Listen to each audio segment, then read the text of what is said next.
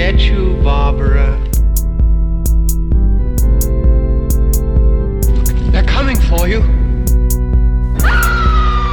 Herzlich willkommen zur neuen Episode von Devils and Demons.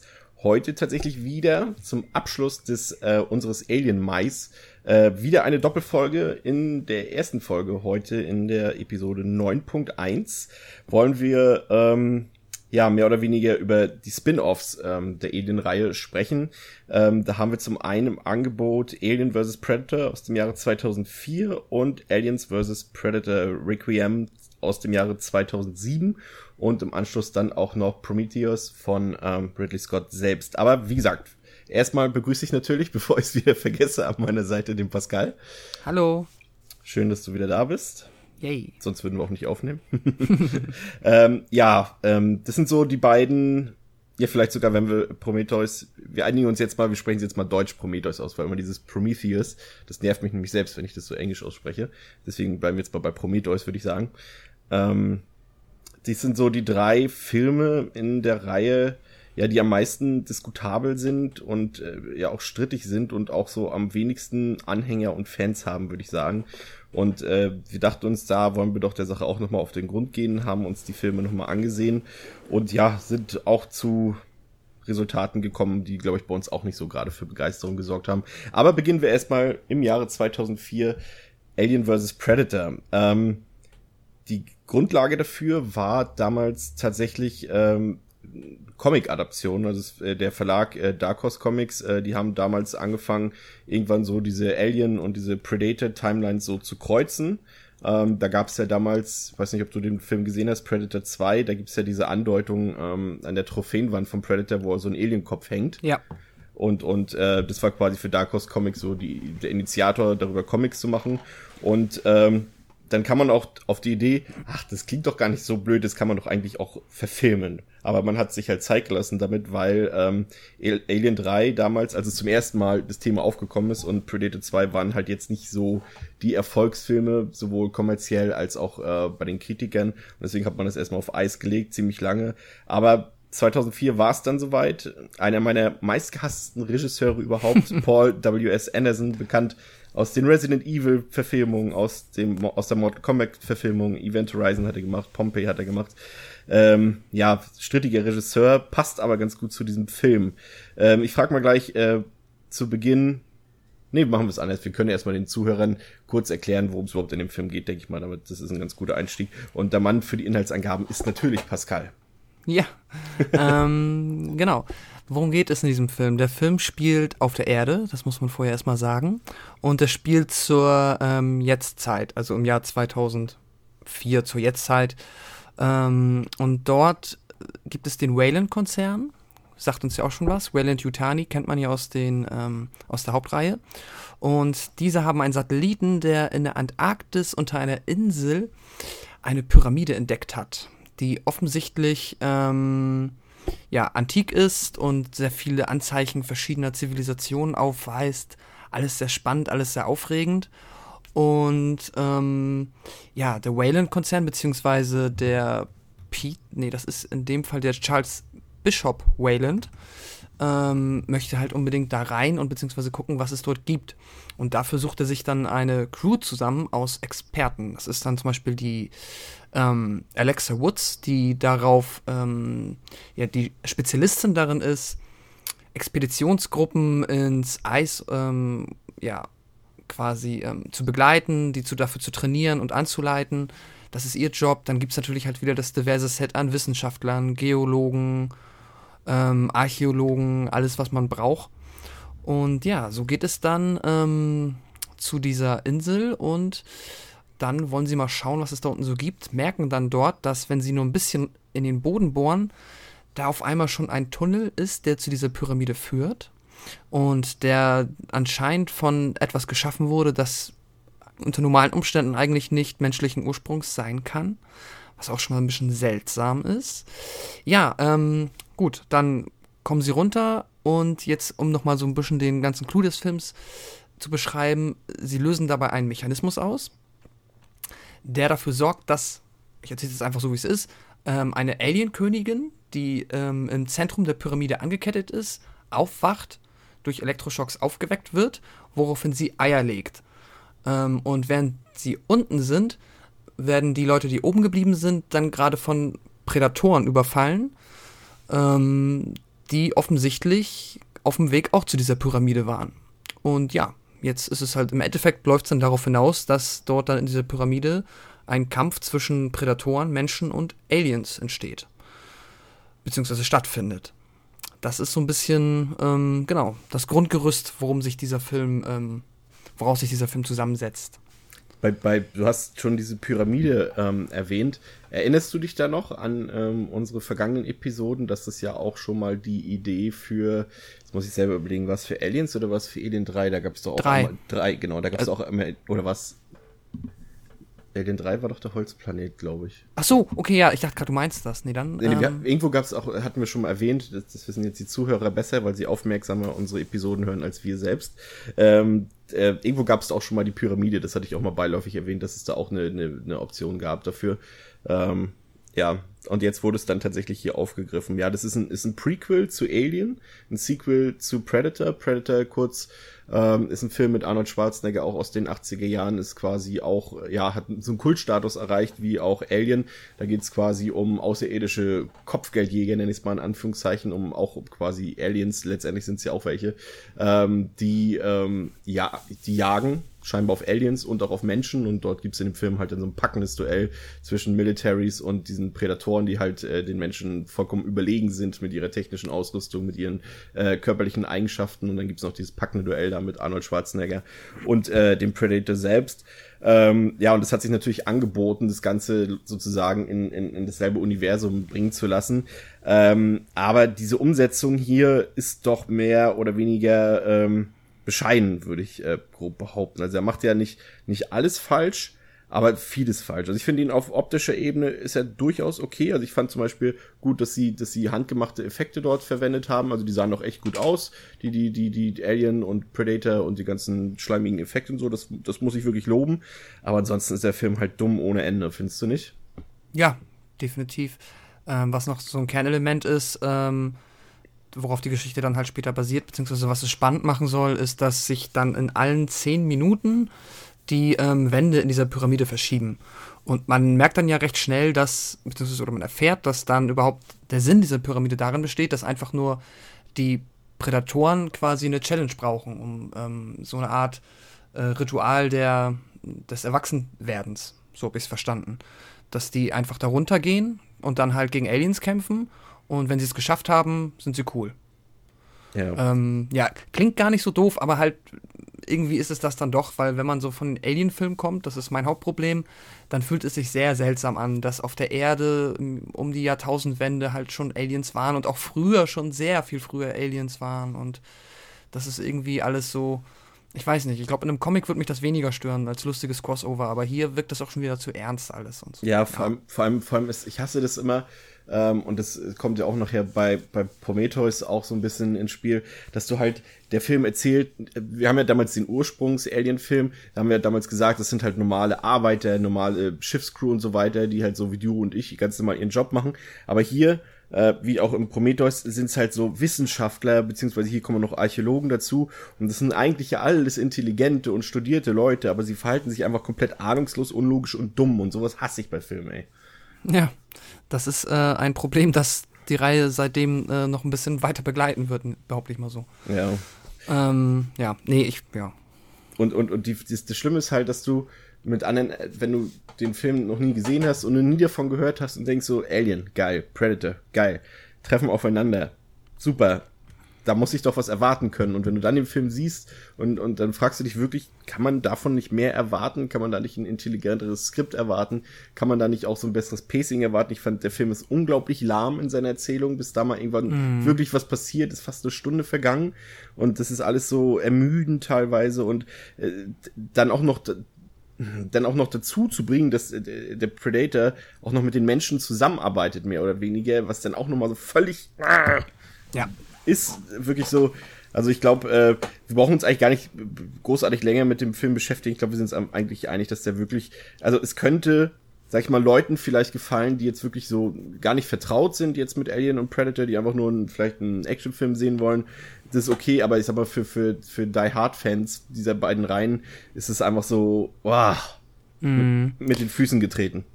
Ja, ähm, eine interessante Sache gibt es meiner Meinung nach noch, und zwar der Schauspieler von Charles, oh Gott, Charles, Charles Bishop. Bishop, Wayland, ist der gleiche, der halt auch in ähm, Aliens und Alien 3 den Druiden Bishop gespielt hat. Genau, Lance Was Henriksen, dann, ja. genau, was halt so ein bisschen ganz nette Continuity erzeugt, weil dann darauf anscheinend die Theorie, kann man ja daraus dann die Theorie formen, dass der ähm, Druide quasi oder die Reihe dieser Druiden auf dem ähm, physischen Ebenbild des äh, ursprünglichen Wayland-Präsidenten halt fußen, was halt ja eigentlich ein, eine ganz nette Idee ist.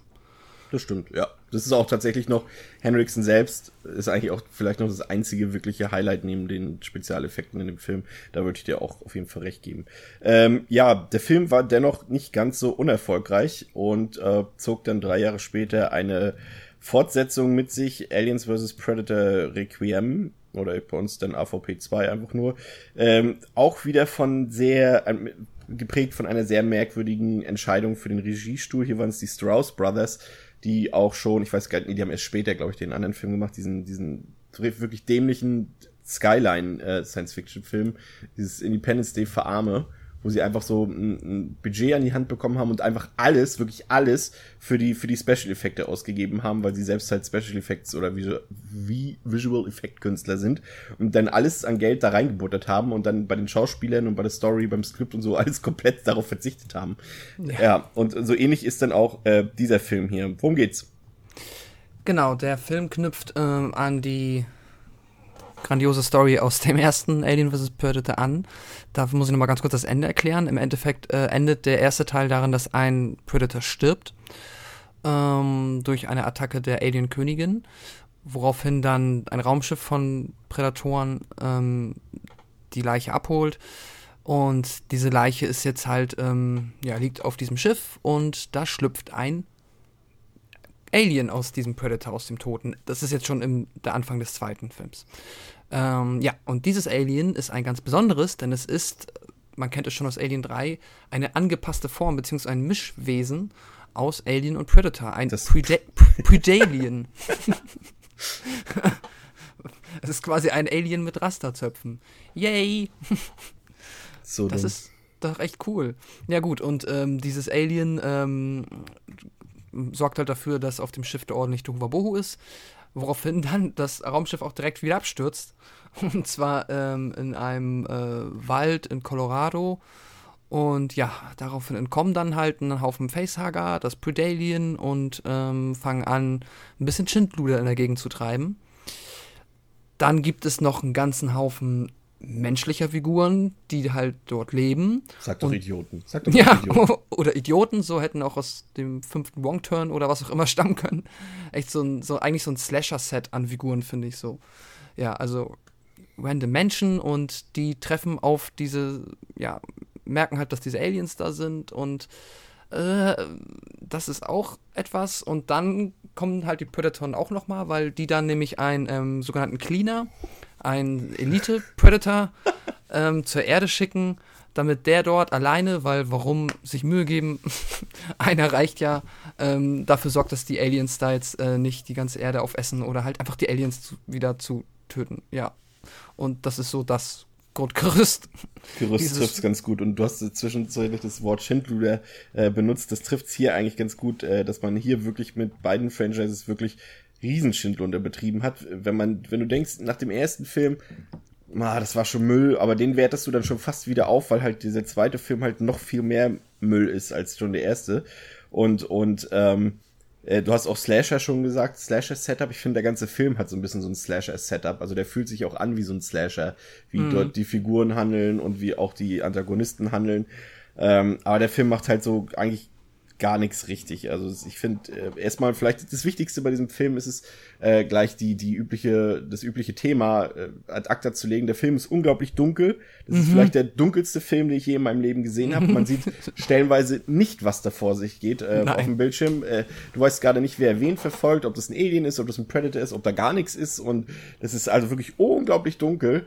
Ähm, hätten wir damit schon mal ein Akta gelegt, aber das ist auch wirklich, also das ist wirklich ein riesiger Kritikpunkt, weil du wirklich Ja. nichts siehst. Ich meine, das ist halt so dieses, als ob es wieder Versuch ist, da halt eine düstere Atmosphäre zu erzeugen, aber eigentlich müsste jeder halbwegs erfahrene Regisseur wissen, dass du dann halt auch mit Kontrasten arbeitest und ähm, ja, halt trotzdem auch in einem dunklen Raum klar zeigst, was da passiert, sodass ne, dass man der Handlung folgen kann und nicht einfach nur irgendwie eine dunkle Kanalisation, wo du nur diese ganz leichten Lichtschimmer siehst und nee, das ist, also ich bekomme davon Kopfschmerzen, wenn ich den Film gucke. Welche Handlung eigentlich?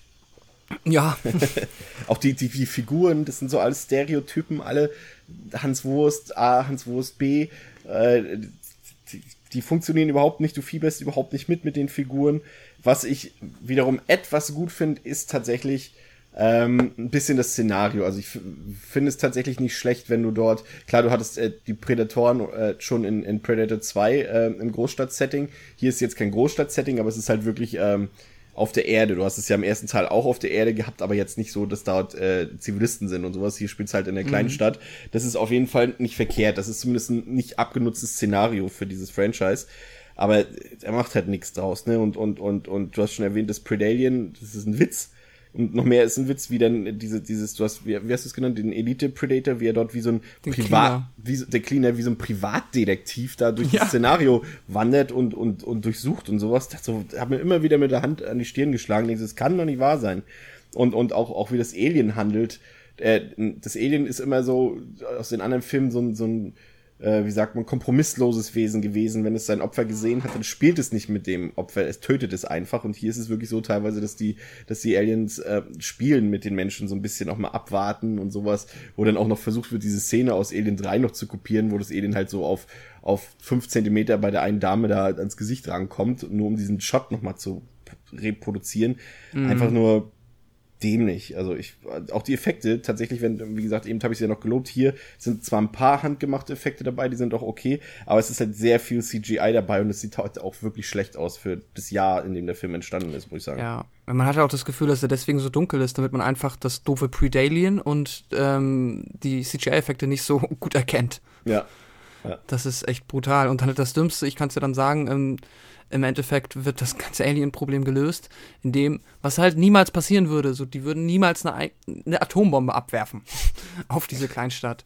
Das würden die halt nie machen. Das ist halt voll wahnsinnig. Aber nun gut, Ja.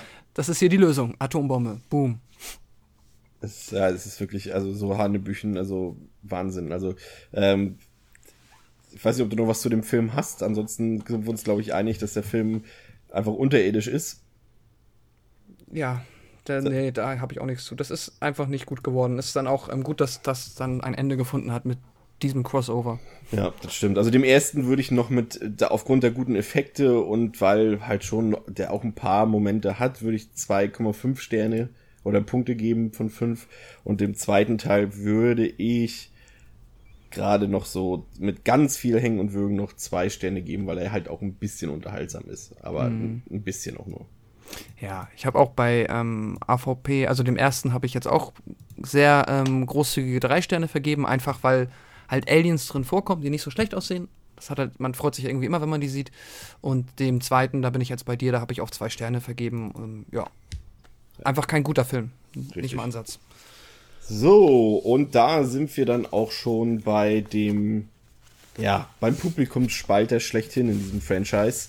Ähm, 2012 ähm, ähm, hat sich Ridley Scott dem Franchise wieder angenommen. Ähm, er war aber zunächst erstmal sehr frustriert, weil es viele Probleme mit den Produzenten gab und mit den Studios und dann verabschiedet er sich erstmal von dem Gedanken, einen normalen, regulären fünften Teil, also ein Sequel zu drehen und äh, hat sich dann stattdessen, weil Fox trotzdem Interesse daran hatte, mit Scott wieder irgendwas da zu machen, ähm, hat man sich dann darauf geeinigt, dass man ein, ein eigenständiges Projekt, aber in demselben Universum starten lässt. Und das ist dann halt äh, Prometheus geworden. Jetzt habe ich schon wieder gesagt, Prometheus. er formte, nee, wie war das? Er formt die Menschen nach seinen Bildern? Nee, wie war das? Dieses Gedicht? Ja, Ich glaube, so. ja. Genau. Und äh, ja, 2012 hat er das dann ähm, realisiert nach ähm, einem Skript, ähm, was dann äh, vor allem auf äh, David Lindelof basiert ist und dann halt nicht in der Zukunft spielen sollte, sondern ähm, quasi den, den, den Ursprung dieser ganzen Mythologie darstellen sollte und damit dann auch den Startpunkt setzen sollte für eine ganz eigene Filmreihe, die ja jetzt quasi letztendlich auch, wie ihr in dem zweiten Teil dieser Episode hören werdet, ja letztendlich auch mit Covenant fortgeführt wurde. Ähm, ja, worum geht's in dem Film Prometheus? Ähm, ja, erstmal müssen wir wissen, wann der Film spielt, und zwar im Jahr 2089. Also, ja, offensichtlich vor der Hauptreihe, beziehungsweise vor dem ersten Alien. Genau, und tatsächlich, ich mal kurz genau 29 Jahre vor Alien spielt der Film. Ah, perfekt. Ja, sehr gut. Genau, und es geht um ähm, ein Paar von Archäologen, und zwar Elizabeth und Charlie. Diese haben ähm, auf einer Insel in Schottland eine Wandmalerei entdeckt, die ein sehr großes, so ein riesiges Wesen zeigt und eine sehr ähm, exakt aufgemalte Sternkonstellation. Und diese Sternkonstellation haben sie auch auf diversen anderen archäologischen ähm, äh, ja, Antiquitäten oder äh, Reliquien, was auch immer, entdeckt, was sie dann zu einer Theorie bringt, dass ähm, quasi die Menschen von anderen Wesen geschaffen wurden und die wiederum einen Ursprung haben müssten irgendwo in dieser Sternkonstellation und haben dann auch im Endeffekt diese Sternkonstellation ausfindig machen können, so dass es im Endeffekt darauf hinausläuft, dass von Wayland finanziert eine ähm, ja, Weltraummission zu diesem zu dieser Sternkonstellation stattfindet. Dort gibt es nur einen Planeten, der ähm, überhaupt quasi die Möglichkeit für Leben bieten würde, also eine Expedition zu diesem spezifischen Planeten. Und ja, das machen sie dann. Und ähm, genau, dieser Planet der heißt äh, LV223. Also nicht der Planet, den wir aus Alien kennen. Und dort geht es dann hin. Da wieder mit einer ähm, illustren Crew. Wir haben dann noch David, gespielt von Michael Fassbender als Druiden. Wir haben ja schon mal drüber gesprochen, dieses A-B-C-D-Ding. Genau. Das ist jetzt dann der vierte Druide. Ähm, Idris Elba spielt mit, der spielt den Captain. Dann gibt es noch die ähm, Meredith Wickers, gespielt von Charlize Theron die ist ähm, ja mehr oder weniger, ja, ähm, wie sagt man, Leiterin der gesamten Mission. Ja, und sei es drum, im Endeffekt landen sie dann dort auf diesem Mond und entdecken dort dann sehr schnell eine Art, ja, Gebilde, Gebäude, äh, was es erstmal zu untersuchen gilt und stoßen dann dort auf allerlei interessante Fundstücke, nenne ich es jetzt mal. Ja. So, bis hierhin würde ich es jetzt erstmal beschreiben. Genau.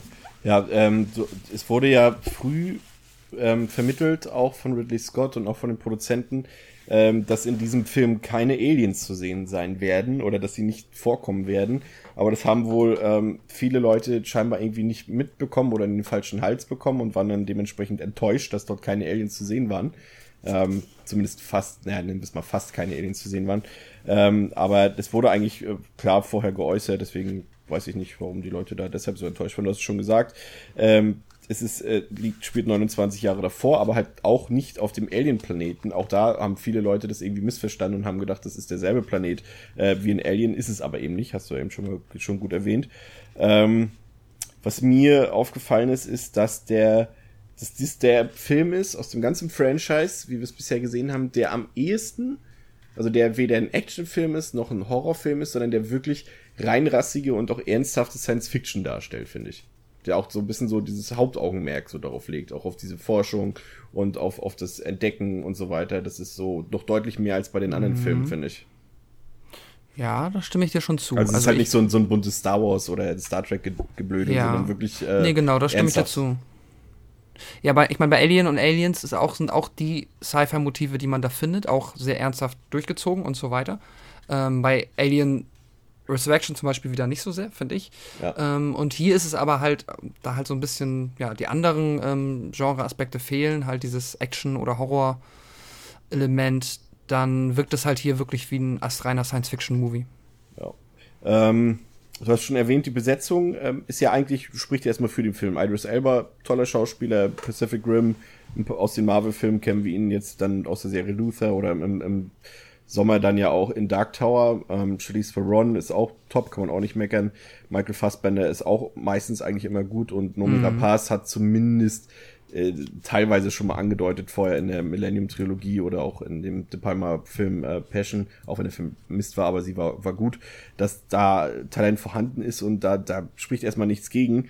Ähm, ich habe den Film tatsächlich immer damals für die ersten, also ich habe ihn jetzt insgesamt dreimal gesehen, ähm, bei den ersten beiden Malen fand ich ihn immer sehr, sehr gut und war immer irritiert, dass die Leute den ähm, nicht so gut fanden oder, oder dass er halt wirklich so zwischen Hop und Flop bei den Leuten angekommen ist. Und ich fand den eigentlich wirklich richtig super. Aber jetzt beim dritten Mal im Zuge dieses Podcasts, der Vorbereitung dazu, ähm, sind mir dann halt doch viele Dinge aufgefallen, die halt wirklich einfach voll daneben sind und die auch einfach nicht funktionieren und gut sind, weshalb ich den jetzt doch mit ein bisschen anderen Augen gesehen habe. Ähm, aber ich würde sagen, wir können ja doch erstmal die Sachen ähm, herausfiltern, die der Film gut macht. Also ich, ich habe zumindest Sachen, die mir mhm. gefallen nach wie vor in dem Film. Ja, ich weiß ich nicht, wie es dir geht. Kannst doch, ja, definitiv. Was, was gefällt dir? Äh, mir gefällt einmal grundsätzlich die Idee, die finde ich interessant. Ähm, dann gefällt mir ähm, die Rolle des David, des, also Michael Fassbender, generell auch seine schauspielerische Leistung finde ich äh, herausragend tatsächlich. Finde ich sehr gut. Ich bin aber auch selber, ich bin auch ein bisschen Michael Fassbender Fanboy. Also das ist, ähm, da bin ich ein bisschen anfällig für. Und dann gefällt mir halt die ganze, ähm, das äh, Inszenatorische, wie es aussieht, wie der, ähm, ja, wie bombastisch der Film halt auch ist, ohne ähm, komplett durchzudrehen. Also es gibt ja noch diese Szene ganz am Anfang, wo man einfach nur den Schöpfer, dieses Schöpfer-Alien sieht, wie es ähm, an dieser Klippe steht und das sieht einfach sehr, ich stehe total auf die Optik. Ich finde, das ich sieht find, wahnsinnig aus. Ich finde die ganze, die, die ganze Opening-Sequenz ist unfassbar gut, finde ich. Auch so die, also halt da, wo dann halt äh, die Credits stehen am Anfang, wo dann diese Landschaftsaufnahmen zu sehen sind. Ich weiß, ich habe es leider vergessen, wurde es in Island oder Grönland? Wo wurde das nochmal gedreht? Ich bin mir gerade nicht ah, sicher. Ich glaube fast Schottland wird zumindest Sinn ergeben, aber wobei es jetzt, wo es gedreht wurde, weiß ich auch nicht. Ja, auf jeden Fall irgendwo, sucht euch was aus davon. Und das sieht unfassbar aus, weil auch die Kamera so extrem scharf ist. Das könnte keine mhm. Naturdokumentation, könnte das besser aussehen lassen, als das, was Ridley Scott hier gemacht hat. Also ich finde, das ist sagenhaft, die Landschaftsaufnahmen, die da sind und auch halt das Intro halt mit dem, mit dem Schöpfer da. Das ist, ist echt gut gemacht. Ja. Ähm, Sehe ich auch so. Und, und, und der Film, der Film durchzieht halt mit seiner Optik. Also das sieht, das Raumschiff sieht fantastisch aus. Das Innere dieses, dieses, nennen wir es mal, Alien-Gebäudes da oder des mhm. Schöpfergebäudes sieht großartig aus. Gibt halt einen technischen Ausfall und das ist halt die wirklich äh, dämliche äh, Altersmaske von Guy Pearce, da der den alten Wayland spielt. Das sieht ja. halt wirklich sehr blöd aus, aber das kann man verzeihen, weil er jetzt auch nicht so viel Screentime hat. Aber ansonsten ist der Film audiovisuell, auch die Soundeffekte, boah, das ist, wenn du das im Kino gesehen hast oder auch wenn du es im Heimkino guckst, diese Soundeffekte, die sind der absolute Wahnsinn. Also audiovisuell ist das eigentlich fast der beste Film der ganzen, des ganzen Franchises, finde ich. Ja, also da sieht, da sieht man einfach, was Ridley Scott kann, ne? Also das, das erwarte ich eigentlich äh, immer von ihm. So das, ja, ist top.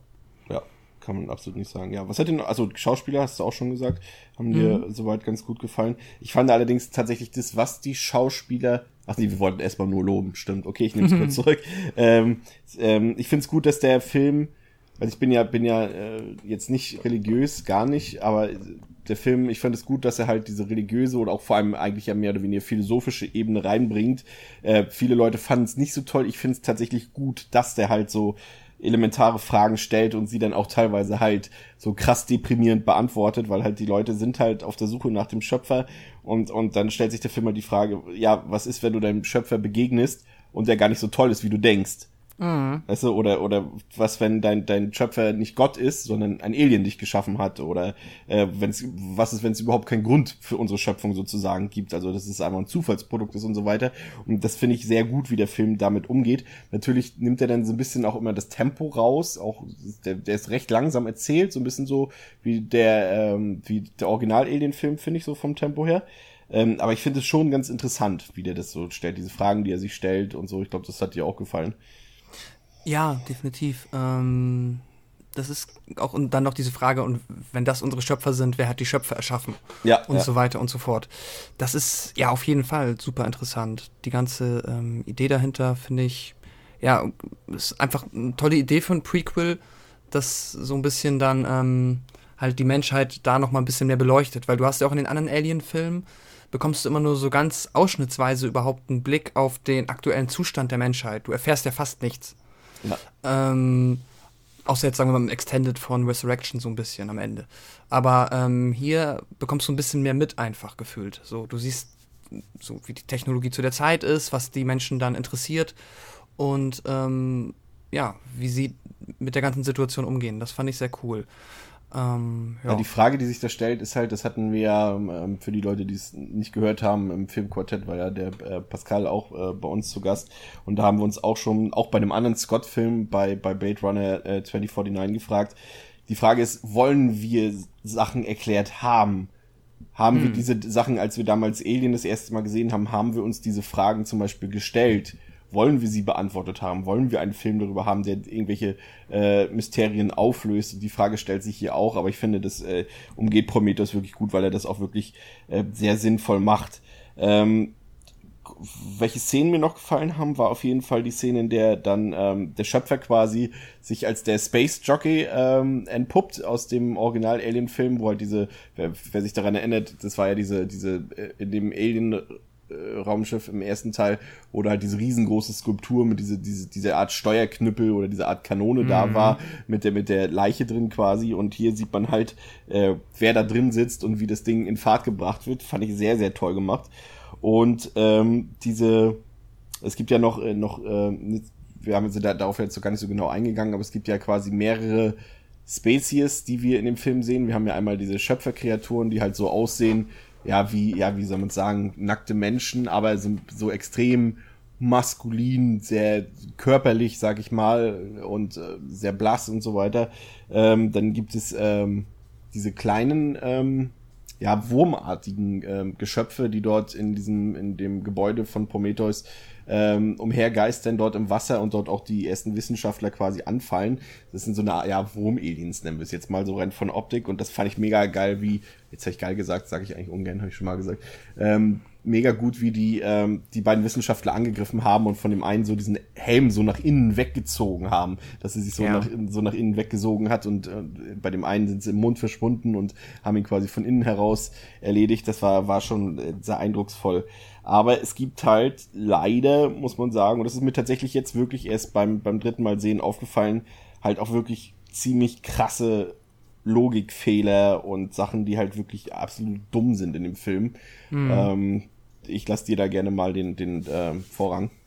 Ja, also das ist jetzt auch kein Geheimnis. Die offensichtliche Kritik, die ja ähm, mit dem Film einherging, ist ja die, dass in diesem Film noch mehr als in allen davorhergehenden diese Besetzung von Spezialisten, die halt dafür ausgebildet ist, so eine Expedition durchzuführen, dass die sich halt unfassbar dumm verhält.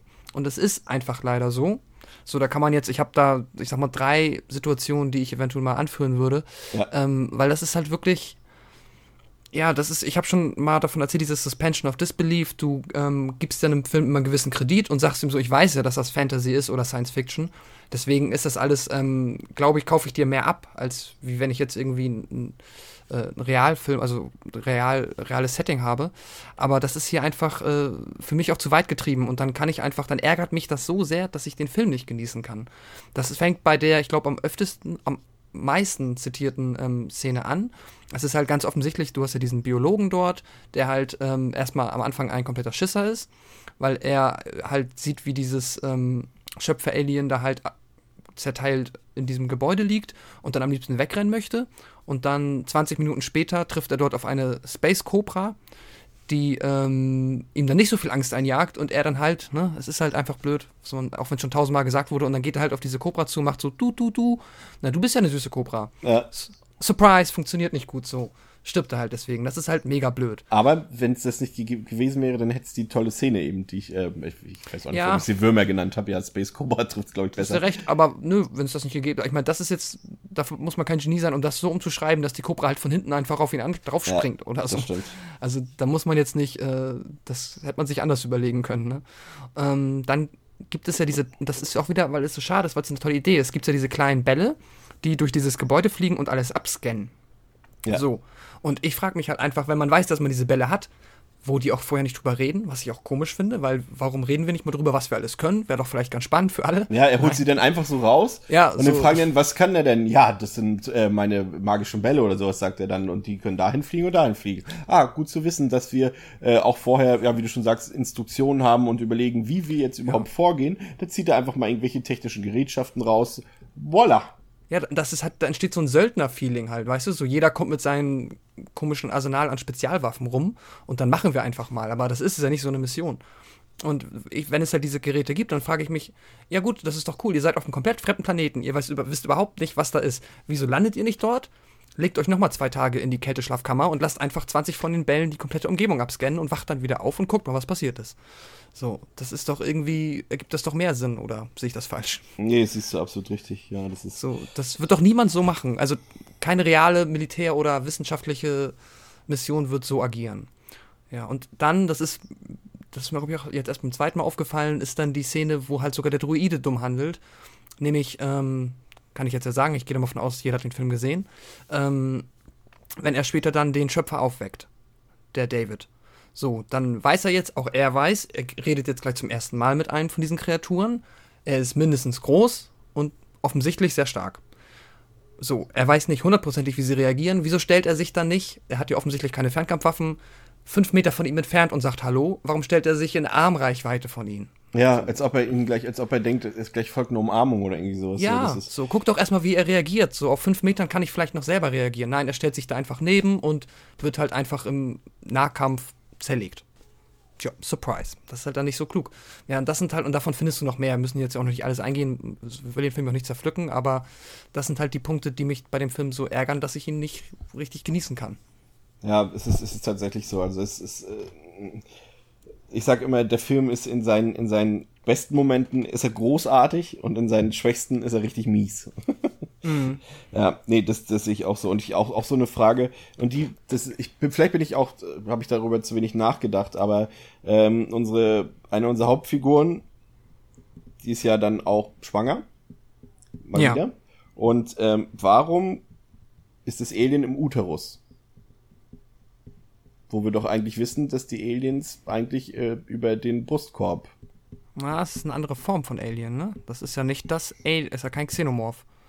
Es ist ja ein, ähm, so eine, erst aus der Verbindung von dem Schöpfer und diesem jetzt ohne Namen Alien entsteht ja dann in der allerletzten Szene zum Schluss dieses, ähm, dieser Xenomorph. Hm. Ist ja meinst, noch meinst du, dass, meinst du, dass dich durch die, durch die, rein durch die Verwandtschaft ähm, und, und die, also durch die Artenverwandtschaft, die ja denn da vorliegt, das hm. eigentlich genauso sein müsste, theoretisch. Ja. Aber gut, darüber lässt sich vielleicht streiten. Vielleicht dann da jetzt, bin ich da jetzt gerade zu streng mit dem Film um. Ja, wobei natürlich kannst du auch recht haben, dass sie sich halt gedacht haben, ja, vielleicht sollten wir das, weil aus dem Brustkorb kann sie den sich halt schlecht selbst rausoperieren. Ja. Das wird schwieriger. Die, aber die Szene, wo ähm, sie dann ähm, sich ja selbst in diese Behandlungszelle ähm, begibt und dann dort diese Operation von ähm, stattfindet, die ist extrem intensiv und äh, sehr gut umgesetzt, finde ich. Das ist, äh, da kriegst du richtig Gänsehaut und fieberst mit. Ich finde generell, der, der Film ist jetzt nicht, nicht gruselig, eigentlich kein bisschen. Außer halt dadurch, durch die, die Fragen, die er sich stellt und wie sie dann beantwortet werden, das ist schon ein bisschen gruselig. Aber rein jetzt vom Horrorfaktor, der ist ja nicht so da in dem Film, aber er ist halt trotzdem, auch trotz seiner lang, langsamen Erzählweise, gerade in der ersten Stunde, ist er halt wirklich sehr, sehr spannend. Und er hat, hat wirklich dann auch einen, einen sehr spannenden Klimax am Ende, wo dann halt wirklich so in den letzten 20 Minuten nochmal alles rausgehauen wird, in Fußballersprache gesagt, in moderner Fußballsprache. Äh, also ich finde es schon. Also, aber man muss halt auch trotzdem sagen, dass halt in der ersten Stunde halt schon ein bisschen, ja, ich finde es nicht so schlimm, weil ich, wie gesagt, ich mochte es ja auch bei Alien, dass es halt ein bisschen langsam an die ganze Sache rangeht. Aber das ist wieder so der Fall, wo nicht so viel erzählt wird. Oder man hätte ja auch ein bisschen die Charaktere ein bisschen sympathischer machen können oder ein bisschen äh, akkurater ausgestalten können. Aber das hat man halt alles nicht gemacht. Die Figuren sind einem ja auch fast bis zu den Hauptrollen eigentlich relativ wurscht. Und das, obwohl das halt bekannte Schauspieler sind, die dabei sind. Aber mm. ja, da hat der Film auch viel Potenzial verschenkt letztendlich. Ja. ja, noch eine Sache, die mich halt auch stört, ist dieses. Vor allem, vor allem der, vor allem der Typ. Ähm, Charlie. Der, ja, der ist halt auch richtig blöd. Und das ist halt auch mein Problem, weil ich kaufe den nicht ab, wie sie darauf. Ich meine, die entdecken zum ersten Mal, so wie ich es jetzt verstanden habe, und wenn man die AVP-Filme außen vor lässt, entdecken die jetzt gerade zum ersten Mal bewusst außerirdisches Leben. Ja. So, und selbst wenn das jetzt nur konserviert ist, wenn sie da nur auf eine Pyramide gestoßen sind mit Mumien oder halt mit so mit mumifizierten Wesen, selbst das ist noch so eine bedeutende Entdeckung und ist ja auch, weil es ja erstmal beweist, dass es außerirdisches Leben gibt und dann können die ja noch weiter gucken und finden ja vielleicht Richtig. irgendwo dann auch noch lebende Sachen und der ist so enttäuscht und sitzt dann da mit seiner komischen Flasche ja. nur, und die haben ja noch gar nicht viel, das ist ja ein ganzer Mond, so, du hast ja nur um deine Ecke darum geguckt ja. und sagt so, sie haben doch gesagt, die sind alle tot. Ja, Das vor allem- heißt, es gibt niemanden mehr. Vor allem, wenn du das vergleichst äh, mit dem Film, der in diesem Jahr halt in den Kinos war, mit Live, der ja auch immer so Richtung Alien-Franchise so tangiert, also ist nicht berührt, aber ist ja ähnlich aufgebaut ist der Film. Und da ist es ja auch so, dass sie zum ersten Mal auf außerirdisches Leben stoßen und dort weinen die vor Freude, die rasten förmlich aus. Da, auf der Welt werden da Videoübertragungen gemacht von der, von der ISS auf den Times Square und sowas. Das war eine Riesensensation. Und wenn du das hiermit vergleichst, ist es schon ein bisschen lächerlicher. Uh, wir haben sie gefunden, auch Mann, sie sind tot, alles scheiße. Ja. Gibt bestimmt niemanden davon, der lebt. naja. Ja, das ist, ähm, das, da, da hat der Film, so, da ist er ein bisschen komisch. Dann gibt's noch so ein paar überflüssige Actionsequenzen, meiner Meinung nach, aber ist okay, du musst halt drin auch nochmal Spannung erzeugen, wenn sie zum ersten Mal wieder zurück wollen.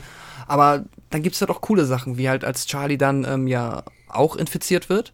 Von David, lustigerweise. Auch ein sehr cooler Druide. Ja. Einfach so, ich mache jetzt irgendwie so äh, Experimentalbiologie mit meinen äh, Leuten, für die ich arbeiten soll. Ähm, Ja, aber das ist dann wieder das Motiv äh, aus dem ersten Film Cruise entbehrlich, ne? genau, Cruz und Bärlich und die Mission zählt und die, Wissenschaft und, äh, ja, die wissenschaftliche Erkenntnis ist wesentlich wertvoller. Ähm, ja, aber wie er dann wieder ins Raumschiff möchte und die ähm, Meredith verbietet ihm das und fackelt ihn einfach ab. Das sind harte Szenen. Das ist, ähm, da ist der Film relativ, ähm, wie sagt man, konsequent. Ja.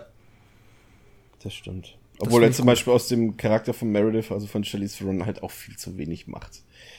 Das ist so eine charismatische Schauspielerin mit so viel Talent und dann macht man einfach nichts daraus. Ja, diese Szene mit ähm, hier Captain Janek, Idris Elba und ihr, wo sie dann halt, weißt du, dieses nur, um, ja, nur um ihn aus dem Raum rauszulocken. Das war auch so ein bisschen, ach ja, erst spielt sie die harte, dann bringt er zwei kecke Sprüche und dann sie in fünf Minuten auf meinem Zimmer. Bup, bup, bup. Ja, ja, das ist schon ein bisschen komisch. Ja, ähm, hast du noch was? Nee, inhaltlich nicht mehr. Ähm, ich muss den, ja, man muss den ja auch nicht komplett zerpflücken und ich glaube, wir haben alles ähm, erwähnt, was wir gut finden. In dem Sinne habe ich dazu nichts zu sagen. finde, Ja. Hast du noch Fun Facts irgendwie? Irgendwas noch? Nee, tatsächlich nicht. Also ich hatte da mich da eher darauf konzentriert, dass wir halt den Leuten nochmal genau erklären, für die Leute, die es halt nicht verstehen oder nicht so ein bisschen nachgelesen haben, dass es halt nicht derselbe Planet ist und wann es spielt und so weiter. Ähm, ja, hast du welche? Nee, ansonsten auch nicht. Ja. Außer, ja, das ABCD haben wir, haben wir schon gesagt. Ähm, ja, Genau. Also ich würde den Film letztendlich, also ich mag ihn trotzdem immer noch, aber er hat schon viel Credit äh, bei mir jetzt verspielt bei der letzten Sichtung, da halt er wirklich sehr unlogisch ist an vielen Stellen und man, wenn man es weiß, halt auch einfach nicht mal ausblenden kann. Und äh, ich würde ihm aber trotzdem noch dreieinhalb äh, Punkte geben, weil er halt audiovisuell absolut überragend ist und halt trotzdem eine spannende und, und gute Geschichte erzählt. Auch wenn sie halt vielleicht im Skript selbst dann nicht so durchdacht war, wie es hätte sein können. Oder wie man es bei Ridley Scott hätte erwarten müssen eigentlich. Ja, da bin ich also ja mal wieder bei dir, weil ich äh, wird dem Film also in seinen guten Momenten ist das irgendwo zwischen 4,5 und 5, weil er echt so viele Sachen sehr großartig macht, aber da ich den Film einfach nicht genießen kann, ist vielleicht auch ein persönliches Problem. Ich freue mich auch für jeden, der es kann, aber mich stören halt diese Negativpunkte und dann bin ich halt auch bei 3,5 Ja. im, im Sinne von ja, ich würde den bestimmt werde ich den irgendwann noch mal gucken, aber richtig toll finden kann ich den halt leider nicht. Genau. Gut, das war's für den ersten Teil dieser Episode. Im zweiten Teil dieser Episode erfahrt ihr dann alles von uns ähm, über den aktuellen Kinoableger und über quasi die Fortsetzung zu Prometheus über Alien Covenant. Dafür dann einfach eine Episode weiterklicken, so wie ihr es auch in der letzten Woche schon gelernt habt. Bis dahin, viel Spaß. Bis dann, tschüss. Ciao.